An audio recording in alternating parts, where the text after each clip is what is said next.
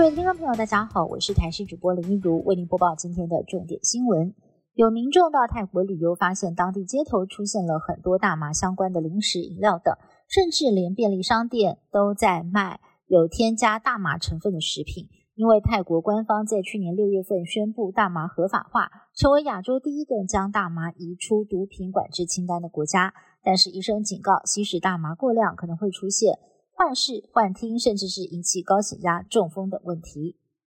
高雄有家长控诉，说自己一个月花了一万多元请的保姆，带着两岁宝贝女儿去捡破烂回收。从今年三月份到现在，发生过三次，而被疑似不当照顾的孩童不止一个。这名保姆甚至还疑似独自留幼童在家，不少的家长气炸，纷纷想要毁约。社会局也介入调查，要是违反而上法，将开罚最高一万五千元。哈努台风重创仁爱乡，奥万大国家森林游乐区空拍惨状也曝光，林外道路不止崩塌，扩大危机桥梁，万大溪支流溪床更出现了多处崩塌。林业署更分析，此次降雨远高于历年致灾雨量，园区预计休园两个月，但仍然得视重建的情况来调整开园时间。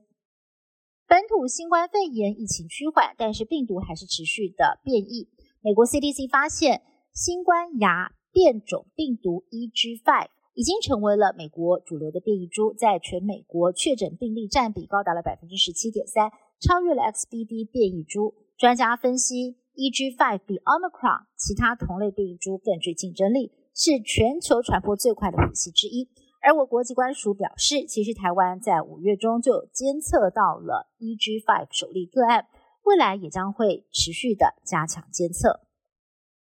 彰化县西温仔渔港是地方上知名的现捞渔获产地，观光人潮进出频繁。不过，唯一一条进出渔港的道路却被发现一个深达一米六的天坑，地基掏空，还压断了自来水管线，而且这个破洞都还来不及补，又出现了一个直径一米宽的破洞。三天之内出现两个天坑，而且还找不到掏空的原因。也让渔民很担心，未来无路可走，影响生计。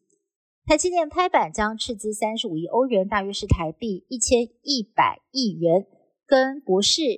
英飞凌还有恩智浦等大厂合资前往德国设厂。德国政府也将会提供五十亿欧元的建厂补助，而德国厂锁定的就是车用晶片生产。对于台积电即将落脚德国，德国总理肖兹表示，这对欧洲的发展至关重要，也能够帮助德国成为欧洲半导体的生产重镇。卡努台风相当的长寿，持续的在日本九州附近慢慢走，现状降水带为鹿儿岛还有宫崎等地带来了豪大雨，宫崎在八天半累积雨量最多的地方达到了七百六十多厘米。比起往年八月一个月下的雨量还要多，预计接下来卡努台风将会北转，直扑南北韩。目前南韩济州岛已经感受到了风雨增强，航班船班大受影响。以上新闻是由台视新闻部制作，感谢您的收听。更多新闻内容，请您持续锁定台视各节新闻以及台视新闻 YouTube 频道。